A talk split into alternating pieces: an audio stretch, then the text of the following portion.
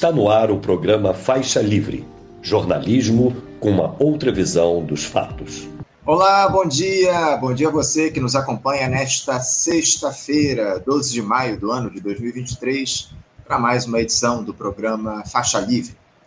Agradeço muito a quem assiste a transmissão ao vivo pelo nosso canal no YouTube, o Faixa Livre.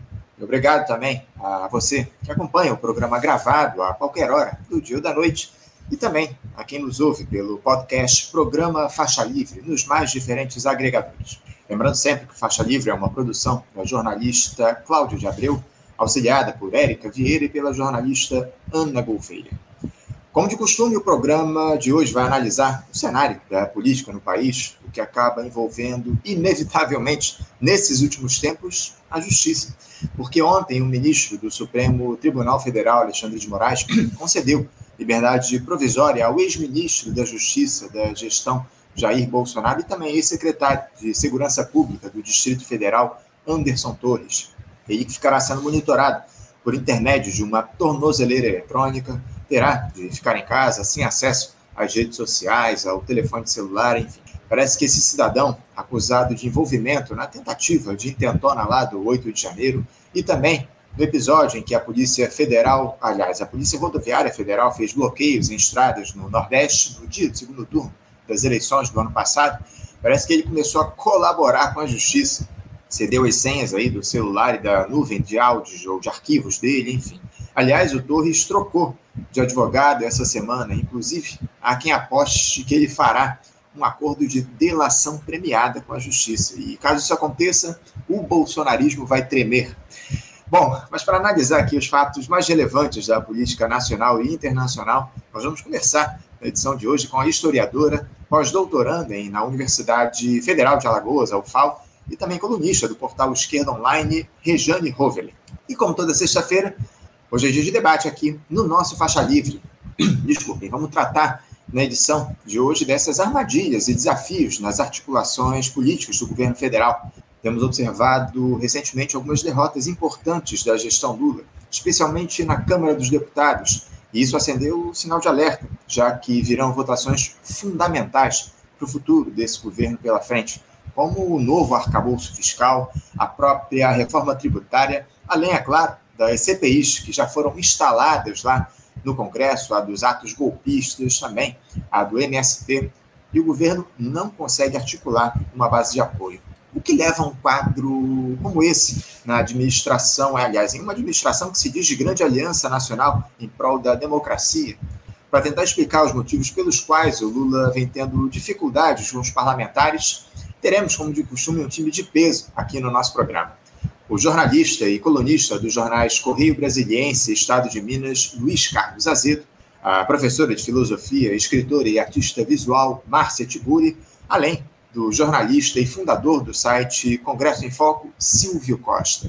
Mais um debate de altíssimo nível daqui a pouquinho no programa. E eu começo a edição de hoje saudando, do outro lado da tela, a historiadora, pós-doutoranda na Universidade Federal de Alagoas, a UFAL, e colunista do portal Esquerda Online, Regiane Roveler.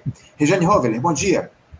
Muito bom dia, Anderson, todos que nos assistem nessa manhã de sexta-feira. É um prazer estar aqui novamente. Prazer é nosso receber mais uma vez aqui, Rejane. Muito obrigado por aceitar o nosso convite para esse papo. Rejane, a, a, superação desses quatro anos de retrocessos que tivemos no nosso país parece que será muito mais difícil aí do que esperávamos.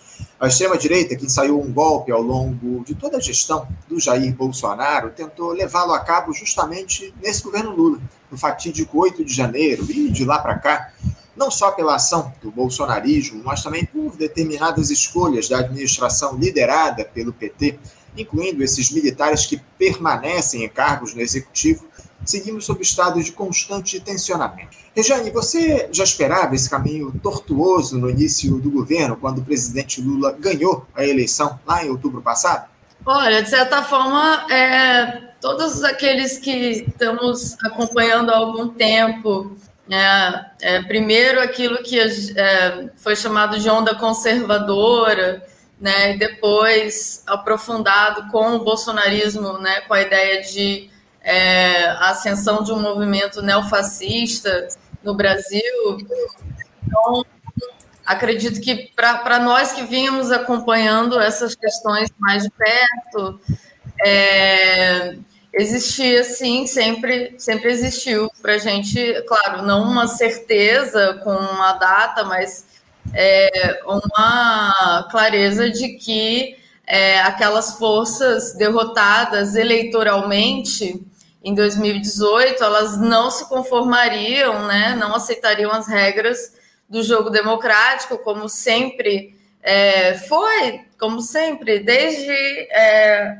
dia 1 de janeiro de 2019, é, o Bolsonaro e seus discípulos, é, as séculas, jamais é, disseram que, ou seja, diziam que iriam cumprir as tais das quatro linhas da Constituição, mas eram as quatro linhas da cabeça deles, né?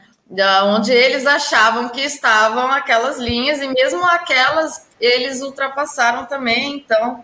É, agora, realmente, é, a, o grau de articulação com os militares, né? Depois a gente ficou sabendo aí da participação, inclusive, de militares próximos ao Lula, né, o grau de articulação com esses setores é, e também né, a capacidade de mobilização com muito financiamento empresarial para que ocorressem aqueles atos é, monstruosos né, do dia 8 de janeiro, isso é, realmente surpreendeu, mesmo para quem já estava acompanhando a possibilidade que isso acontecesse. Então, assim, a gente tem um cenário no qual a extrema-direita que saiu, saiu do poder, entre muitas aspas, porque, como você disse, muitos militares alinhados ao bolsonarismo continuam com cargos né, importantes na estrutura estatal e dentro do judiciário e dentro de todas as, as estruturas de Estado, né, eles continuam ali e continuam fazendo aquilo que eles são bons, que é subverter o poder democrático, certo? Então, é, esse governo ele não teve literalmente nenhuma semana de paz, né? O que a gente viu e acredito que vamos ter ainda a continuidade disso, a depender das medidas que sejam tomadas para combater isso, certo? Ah, pois é, sem dúvida. O problema, Regina, é que a gente não tem visto aí medidas efetivamente à altura desse quadro que está colocado. Parece que a gente comentou aí a respeito dos militares, e o Lula continua apostando nessa turma, né? nomeou mais um general para comandar o GSI, enfim, a gente, ao que tudo indica, esse quadro aí de tensionamento vai se manter pelos próximos meses, a depender do que o, o presidente da República vier a decidir. Enfim. Regiane, é, eu queria saber de você é, qual é o papel do Partido dos Trabalhadores nessa grande aliança que governa o país no dia de hoje. E, e, eu te pergunto isso porque o próprio PT anda muito dividido aí nos últimos tempos, ao menos nos discursos, nas aparências. Como é que você vê aí a postura, a, as iniciativas do PT nessa gestão de grande aliança? Olha, é assim, é complicado, porque coube ao PT fazer o papel que deveria ter sido de algum ou qualquer partido liberal, burguês, tradicional, como o PSDB, certo? Que é o de segurar a democracia, basicamente, é o de, de garantir é, uma certa institucionalidade republicana, a qual foi depredada pela extrema-direita, que, aliás, só acendeu porque a direita tradicional abriu as portas para que isso acontecesse, né? Então a, a direita tradicional ela primeiro ela normalizou o discurso fascista, né? Nas eleições de 2018 eu sempre digo isso, né? A, é, a justiça eleitoral proibiu o antifascismo enquanto permitiu né, os discursos fascistas. As próprias instituições abriram essas portas. Então, é complicado quando você só tem um partido grande, organizado, que é, é, é, capaz, né, ou se mostrou historicamente ser o único que é capaz de sustentar uma aliança, uma frente é, democrática no país, né, que está tá, tá muito longe de ser qualquer coisa é, de uma mudança estrutural, é, né, assim, a gente sabe é, do histórico de conciliação política, inclusive da própria capacidade enorme da figura do Lula em construir é, acordos e formar, é, enfim, é, seja através ou não né, de compra do Centrão, que é o que está acontecendo agora, de novo, na minha opinião, né? O Centrão, e acredito que vou aprender muito ouvindo a fala, principalmente do Silvio Costa, né, do Congresso em Foco, que é um,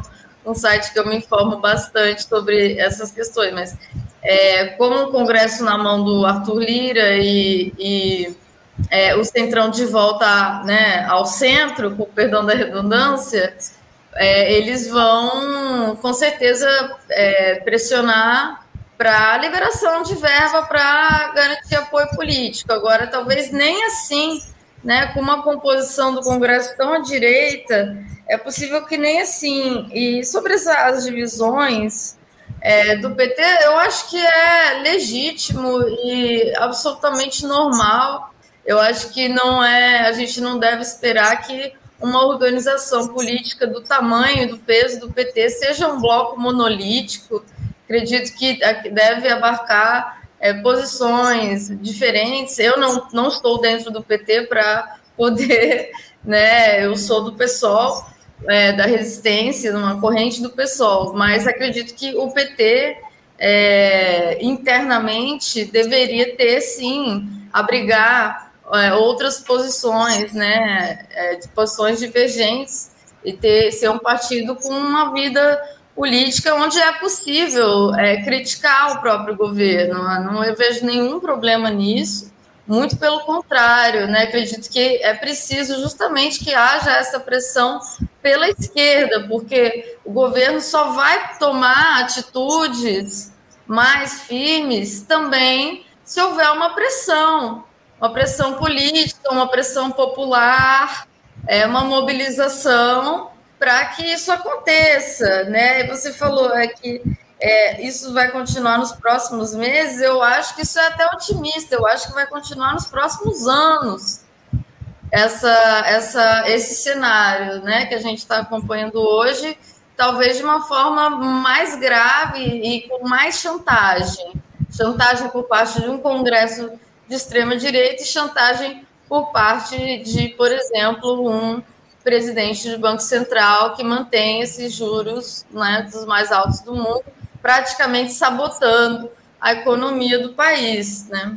Sem dúvida, sem dúvida. Aproveitando que você citou, o, o Regiane, essa questão do Congresso Nacional, eh, você teme que essa desarticulação, digamos assim, do governo lá no Congresso possa levar esse chamado centrão para os braços da extrema-direita novamente aqui no nosso país, porque, como você me disse aí, o, o, senhor Arthur Lira, que é o presidente da Câmara, ele parece que vive dando sinais trocados, porque essa semana ele falou que a reforma administrativa estaria pronta para ser votada em plenário lá na Câmara e que só faltaria a busca por apoio de diferentes setores para aprová-la, algo que a gestão Lula não deseja, ou ao menos não desejava. Também se articulou para os deputados rejeitarem aqueles decretos do governo que alteravam o marco do saneamento na semana anterior, enfim. Você crê em novo avanço desses ultraconservadores nos próximos meses a partir do Congresso e do Arthur Lira? Ou você acredita, Regiane, que eh, essas investigações sobre o 8 de janeiro podem ser a pá de cal sobre a turma bolsonarista?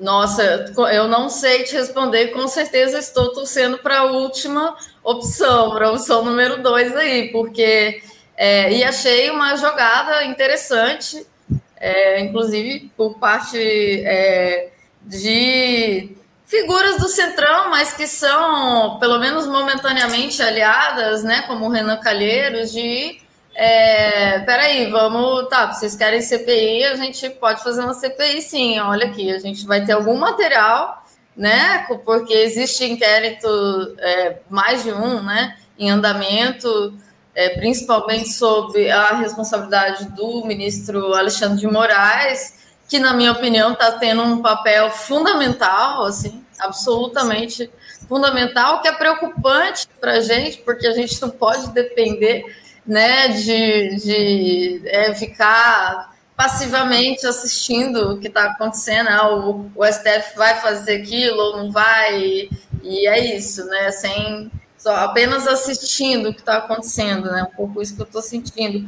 Mas é, acredito sim que o Centrão pode voltar a ter uma posição de extrema direita, porque por definição, o centrão é um, é um é fisiológico, né? Historicamente, o centrão foi formado para garantir uma maioria para uma ditadura que acabava e que tentava, e que tentava terminar preservando a maioria de seus, né, da, digamos, o seu legado institucional, econômico, social e cultural. Então, o Centrão ela já tem esse DNA, né, desde o final dos anos 70. Não acredito que isso vá mudar muito agora. Então, se eles vão ao sabor ideologicamente daquele que está no poder, uma vez que a extrema-direita, né, e, e, política tem a ver com a projeção de poder, tem a ver só com o poder atual.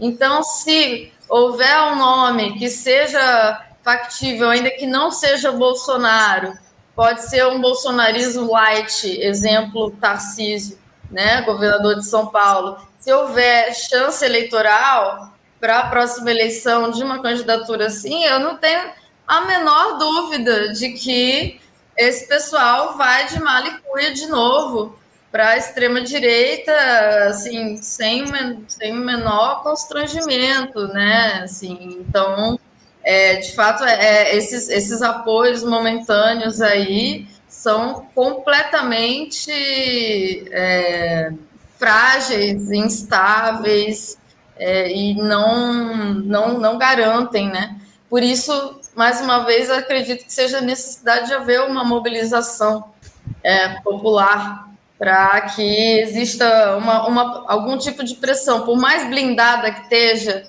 parlamento, mais blindada a própria democracia que a gente vive, é, se, se não tiver isso, aí realmente acho que a gente não tem chance de, de chegar nessa segunda opção aí que você falou, né? De pôr uma pá de cal, usar a CPI, mas também uma mobilização ativada por essa CPI, possivelmente, sabe?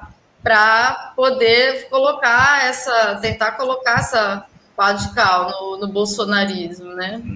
Não, sem dúvida. É curioso que você citou o, o, nome do, do senhor Alexandre de Moraes e a gente sabe muito bem o caráter dessa figura aqui no nosso país. Alexandre de Moraes, para quem não lembra, foi ministro da Justiça de Michel Temer, governo golpista Temer, lá é, entre 2016 e 2018, enfim. É, é uma figura aí que dispensa comentários em relação enfim, ao, ao, que ele defende aqui no nosso país. Também foi secretário de segurança lá em São Paulo do Geraldo Alckmin, se eu não estou enganado, enfim.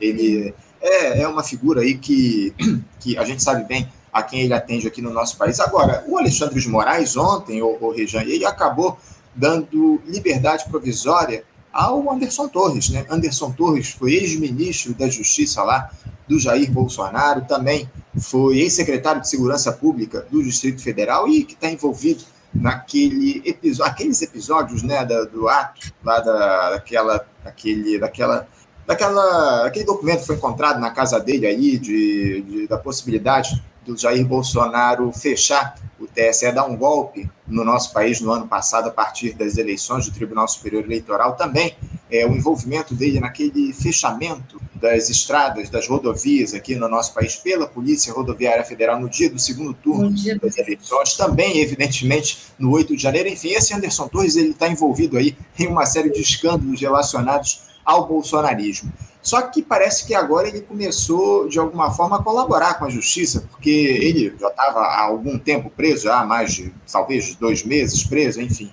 mais de 2000, está tá preso desde o início de fevereiro, se eu não estou enganado, enfim. E ele parece que ele, por conta dessa, dessa prisão em que ele já estava há bastante tempo, começa a colaborar com a justiça, deu lá as senhas do celular, das nuvens de arquivos dele para a justiça, enfim. Como é que você vê é, essa figura, o, o Rejane, no, nesse enredo que está colocado relacionado ao bolsonarismo, o Anderson Torres? Porque há quem diga aí que ele o Anderson Torres acabou de trocar de advogado essa semana. Há quem diga que ele deve fazer aí uma delação premiada. Como é que se coloca essa, essa figura aí em todo esse tabuleiro da política nacional? Você acha que o Anderson Torres poderia, de fato, entregar toda a turma lá ligada ao Jair Bolsonaro?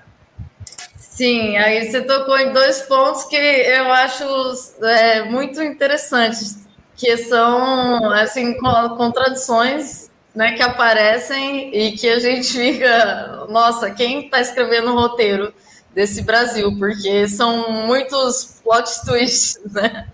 Mas, é, em primeiro, em relação ao papel do, do Alexandre de Moraes, né? É, eu acho que é, é, apesar, ou talvez também por causa desse background político dele, né, eu acho que ele está cumprindo um papel muito relevante na defesa das instituições democráticas no Brasil. Assim, não acho, não acho que a defesa, não acho que a gente tem que confiar exclusivamente nisso, mas dentro do cenário que, que a gente tem atualmente, né, são basicamente ele está liderando, né? a, a, a uma ação minimamente ativa do judiciário perante sucessivas tentativas de golpe, mais do que provadas, mais do que evidenciadas, né, com todo tipo de artimanha e todo tipo de, de crimes eleitorais, é, prevaricação, né, uma, uma longuíssima lista de crimes é, de atentado à ordem democrática no Brasil e, assim, se não tivesse isso, eu não, não sei como é que, nem com base no que que a gente estaria, a gente nem descobriria, na verdade. Provavelmente a gente nem estaria sabendo de tudo isso, né? Então, assim, isso é, é feliz ou infelizmente, o papel dele está sendo fundamental. Agora, o Anderson Torres mudou de advogado, o que era um temor bastante grande do bolsonarismo, né? Porque o que ele estava anteriormente era garantido que não ia fazer delação premiada, e agora vamos ver, né? Porque, e aí a outra coisa interessante é que o Bolsonaro deixa todos os seus aliados para trás, né? Tem aquela história de, de, ninguém solta a mão de ninguém, é, é para nós na esquerda, né? Para eles lá soltam a mão mesmo um dos outros rapidinho, assim, né? E saem fugidos. E todos aqueles que ficaram do lado do Bolsonaro até o final são os que estão mais, com perdão da palavra, ferrados aqui. Né, são os que estão mais é, com maiores problemas, exatamente aqueles que foram ser mais fiéis. Isso aconteceu ao longo de todo o governo, né? E era uma coisa incrível, ministros que ele demitia e humilhava, e humilhava e, e soltava coisas e, e, e eles, é, mas não, uma, vez que houvesse uma ruptura com o bolsonarismo, eles perdiam capital político. Isso ficou claro nas eleições né? Aqueles personagens como Alexandre Frota, Joyce Hasselman, que definitivamente romperam com o bolsonarismo, não foram eleitos, a maioria. E os eleitos foram aqueles que mantiveram sua fidelidade canina ao Bolsonaro, Pazuello, né, Damares, inclusive com altíssimas votações. Então é um fenômeno para a gente observar isso, porque ao mesmo tempo que é, é, propaga-se essa ideologia né, de que é um, é um, um né, da, da união, da, da fidelidade, né, de que eu não vou deixar soldado em campo. O que mais ele deixou foi soldado ferido em campo. Agora, que um desses soldados feridos em campo fale o que sabe, já vai causar um grande estrago, não tenho a menor dúvida disso. Sem sombra de dúvidas, sem sombra de dúvidas. Um, alguns desses nomes, né, que você citou aí, o próprio Daniel Silveira foi abandonado no meio da estrada pelo Bolsonaro, agora o Anderson Torres, o Mauro Cid também, tá, tá tudo, tem, tem tudo aí para ser abandonado pelo caminho, o, esse tenente-coronel aí envolvido nesse escândalo aí de falsificação da carteira de vacinação. Enfim, agora, como você também muito bem citou, outros aí que se mantiveram ao lado do Jair Bolsonaro foram reeleitos. Né? A própria Carla Zambelli também está nessa turma de deputados aí que renovaram o seu mandato a partir dessa manutenção da aliança com o ex-presidente, enfim. Agora, o, o Rijane, eu, eu queria te questionar a respeito do seguinte: você acha que a, a vida na extrema-direita do Brasil, para além de Jair Bolsonaro, o Rejane, você acha que essa turma se mobiliza em torno de um ideal ou de uma liderança aqui no país? Como é que você vê essa atuação da extrema-direita hoje? É uma boa pergunta. É, eu acredito que pode existir sim um bolsonarismo sem Bolsonaro, é, porque eu acredito que o que o bolsonarismo fez foi é, tirar do armário uma série de setores da população brasileira que sempre foram, mas que se radicalizaram nesse sentido do conservadorismo, né, dos moralismos, é, da, da, é, da, manipulação, né, do ódio, da ideia de eliminação do adversário, né, da ideia de que os problemas da vida são causados né, por gente é, que, que não deveria estar ali, né, como é, negros nas universidades, mulheres em todos os lugares, LGBTs tendo visibilidade, certo? É, indígenas. Então, assim, esses setores vão continuar vociferantes e vai, é assim, a gente tem que colocar eles de volta para o armário né? Mas até o momento eles apenas se, se fortificaram, inclusive na sua estrutura material, né? Não por acaso as células neonazistas estão aumentando no, no Brasil, já era uma coisa bem grande mas já é, assim tem, aumenta, tem aumentado de forma significativa entre a juventude, também grande parte por causa da difusão dessa cultura red pill, incel, é, machosfera, masculinista, né, é, que pega uma juventude bastante fragilizada, despreparada, é, com enormes problemas de socialização, em escolas precárias né? E isso, essa junção desses fatores está desembocando em, em coisas que a gente não conhecia no Brasil, como essa onda de atentados em escolas, que, na minha opinião, também é, né? É, é, e é só a gente analisar também outros casos no mundo. Teve um agora recentemente na Sérvia, é, que é uma estratégia da extrema direita mundial isso, certo? De promover, é, incentivar é, esse tipo de violência em escolas especificamente, porque eles querem destruir as escolas e a educação pública, principalmente, certo? Então, assim, é, isso daí, mesmo que o Bolsonaro esteja preso, exilado, a família toda, acredito que isso vai ter uma continuidade, sim, e mesmo que não tenha um líder, né, esses grupos, eles estão, não vai ser tão fácil de desarmá-los, porque não é só uma questão policial e judiciária, é uma questão do momento que a gente está vivendo, culturalmente, subjetivamente. A vitória das ideias da extrema-direita, ela não foi, é, é, sabe, ela, é, apesar da, da gente ter é, ganhado por pouco nas eleições, mas essas ideias estão muito presentes na, é, em pelo menos um terço da sociedade brasileira e de uma forma muito consolidada. Então, o nosso trabalho vai ser muito grande e ele vai muito além né, dessa, assim, da, da, dos movimentos políticos, mais da conjuntura.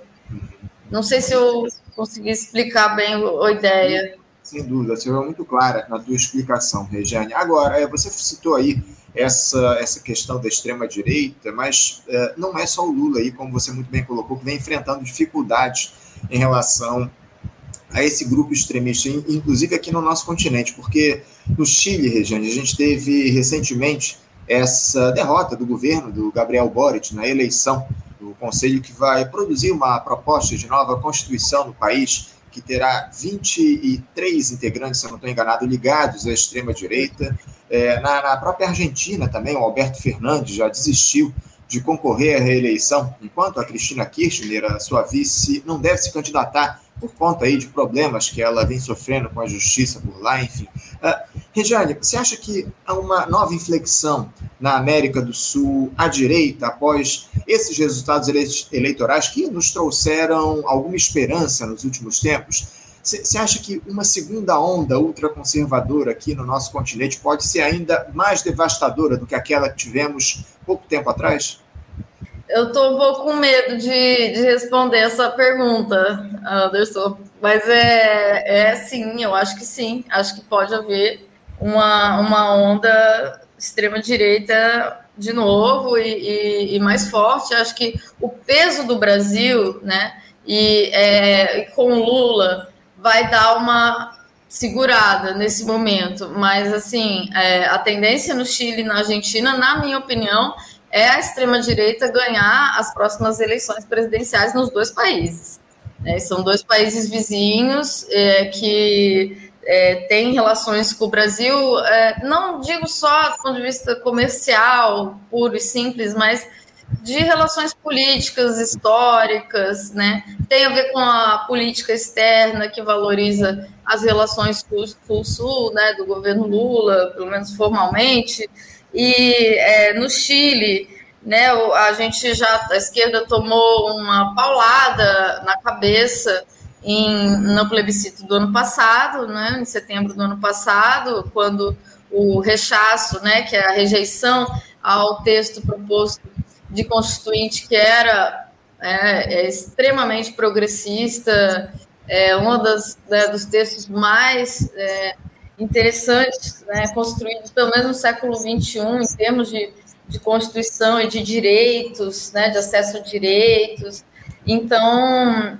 é, e de serviços públicos também, né, ou seja, era anti-neoliberal nesse sentido, então, e agora, né, é, devido a muita vacilação, hesitação política, do governo Boric, que acabou sendo uma espécie de concertação empalidecida, né, uma série de concessões à direita que não deveriam ter sido feitas desde o início do mandato, é, enfim, um, um, certo imobilismo é, confiante demais nas instituições da democracia plebiscitária no Chile, né, uma confiança exacerbada nisso.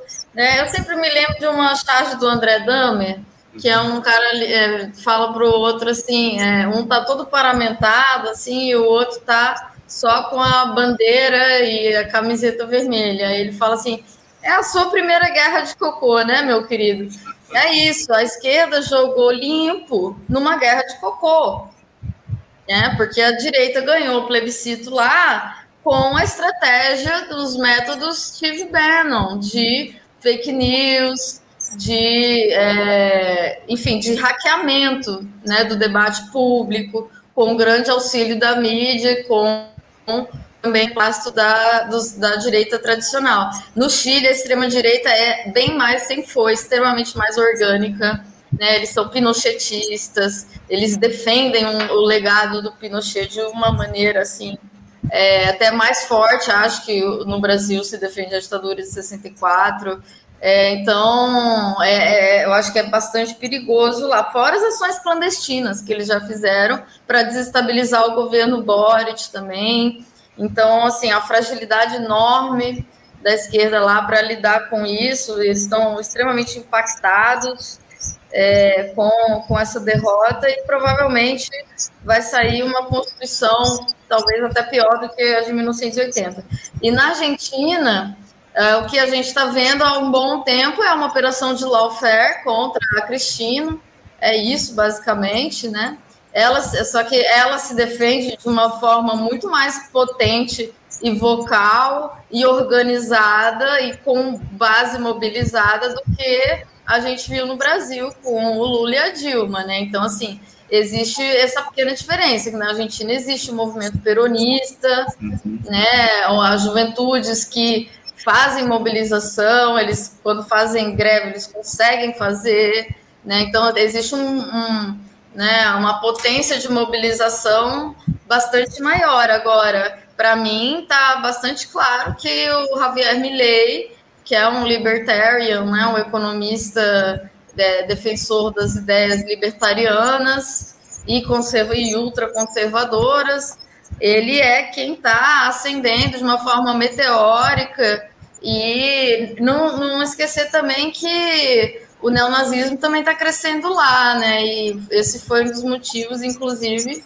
né, como está se provando nas investigações, né, que tem a ver com o próprio atentado que a Cristina sofreu, né? Ou seja, uma coisa que não acho que não é menor, assim, né? Uma vice-presidente eleita sofreu um atentado, um disparo de bala praticamente a alguns centímetros do rosto. E, e isso, isso tendo sido organizado, não, por um lobo solitário, não, mas por uma organização neonazista com apoio empresarial então, assim, a radicalização da luta política, a violência política, acredito que vai crescer muito nas próximas eleições nesses dois países. Isso será péssimo, péssimo para a gente. E espero que é, o Brasil consiga cumprir agora o papel contrário do que a gente tinha com o Bolsonaro, né? Que era o de apoio aos golpes, que foi a política externa do Bolsonaro foi basicamente apoiar golpes né, na Venezuela e na Bolívia. Então, pelo menos a gente não vai estar contribuindo para o pior deles.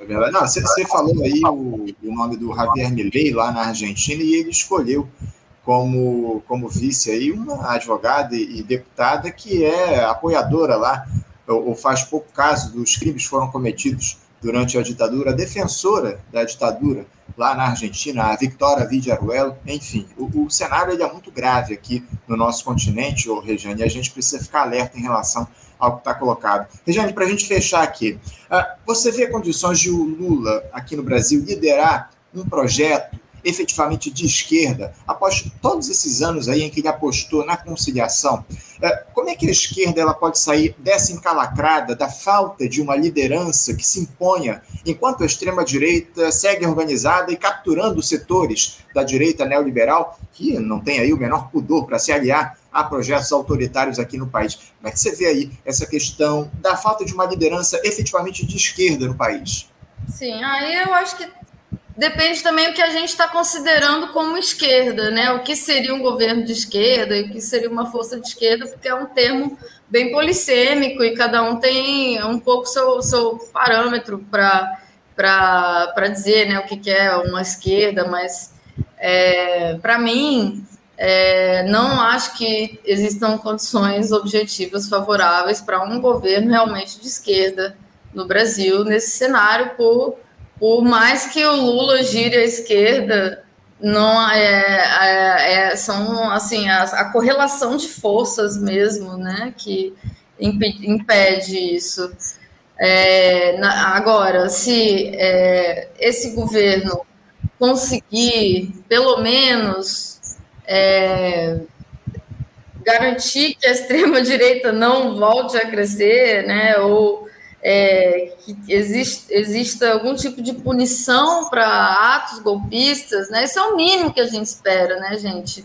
E aí, quando o governo sinaliza que está fazendo costura política para dar anistia, isso é muito é, decepcionante, porque na história do Brasil, esse tipo de anistia, né, a anistia política golpistas, ela sempre favoreceu a que novos golpes mais organizados pudessem é, ocorrer. O caso, por exemplo, de Jacareacanga e Aragarças. Né? A gente teve, antes do golpe de 64, é, inúmeras tentativas de, de golpe que não deram certo por um motivo ou por outro. E uma das grandes ilusões do João Goulart era justamente a confiança nenhum dispositivo é, militar sindical que na hora do golpe não funcionou. Não funcionou, simplesmente. Então, talvez a gente esteja vendo esses mesmos erros acontecerem na nossa frente e a falta nesse momento de uma liderança efetivamente de esquerda, mais jovem, né? Talvez o Boulos poderia seguir é, essa. Acho que não está colocado nesse momento, mas poderia ser um nome para isso. Ah, vejo com muito bons olhos também lideranças de movimentos sociais que eventualmente ganhem projeção política, como o caso do Paulo Galo em São Paulo. eu acredito que é, a esquerda precisa se reconstruir a partir né, das lutas que não não terminaram, não, não, não se paralisaram. Né? Existem lutas, existe, por exemplo, a gente precisa defender o MST mais do que nunca, de mais essa criminalização que querem né, impor a partir do Congresso. É o nosso principal movimento social ainda no Brasil, junto com o MTST. Então, acredito que é por aí, né? Pelo bojo das lutas. É claro que tem figuras parlamentares que eu acho muito interessantes, né? Como o Glauber Braga, mas como parlamentar, né? Pessoas que cumprem um, um excelente papel como parlamentar mas que não sei se cumpririam, né? Porque o Lula, a figura do Lula só existe porque existiu toda uma década de lutas sindicais, de greves, cinco greves gerais, mais um movimento em ebulição na transição da ditadura. Ou seja, esse, ele surgiu desse contexto histórico. A gente não tem um contexto histórico similar para que isso possa surgir. É, é até uma injustiça a gente cobrar das lideranças atuais que tem uma projeção que o Lula teve naquele, naquele período, certo? Mas acho que a esquerda tem sim capacidade de, de se renovar, se olhar para ali aonde estão aonde estão as resistências sociais mais importantes, no movimento de mulheres, nos movimentos dos estudantes. Acho que esses são espaços fundamentais para a gente.